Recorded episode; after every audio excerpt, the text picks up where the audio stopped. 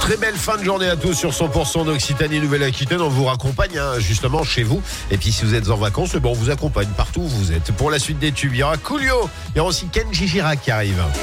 Les tubes et l'info, 100%. Attendant, c'est le retour de l'actu tout de suite avec Thomas Naudy. Bonsoir Thomas.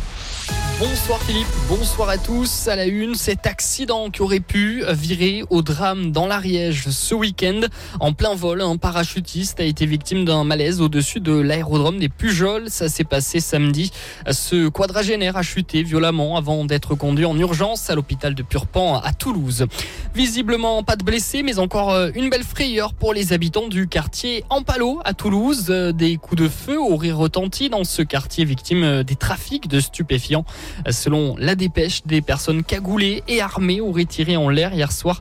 Il y a quelques mois, on le rappelle, c'est un jeune homme de 24 ans qui avait été tué sous les balles.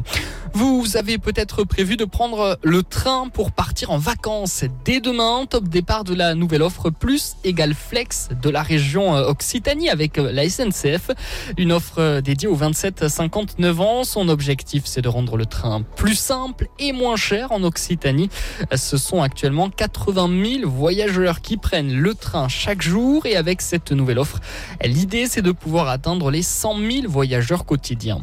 Dans le reste de l'actualité, c'est issue dramatique. Le père de 35 ans qui avait été grièvement blessé hier avec son enfant de 3 ans dans un parc aquatique du Var est finalement décédé. Hier après-midi, une structure gonflable de 20 mètres de long et de large s'était envolée, faisant un saut d'environ 50 mètres avec les deux victimes à l'intérieur. Les propriétaires de biens immobiliers bénéficient d'une journée supplémentaire jusqu'à demain, inclus donc pour déclarer leurs biens au fisc euh, en raison de la saturation des serveurs. Un mot de sport pour terminer et décidément tout semble sourire au nageur toulousain Léon Marchand à seulement 21 ans. Il a quasiment euh, tout raflé au championnat du monde de natation de Fukuoka au Japon. Trois médailles d'or au total et Léon Marchand vient de remporter le titre honorifique de meilleur nageur de la compétition. Merci beaucoup Thomas. On se retrouve tout à l'heure à partir de 19h. Kenji Girac arrive. En attendant, c'est la météo.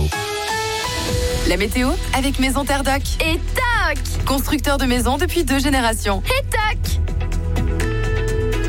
Du soleil aujourd'hui et des températures agréables jusqu'à 29 degrés pour cette nuit. Le soleil est bien dégagé en première partie de nuit. Après minuit, des nuages vont se former sur le midi toulousain, mais ils ne- n'occultent pas euh, les étoiles. On aura entre 14 et 17 degrés pour demain.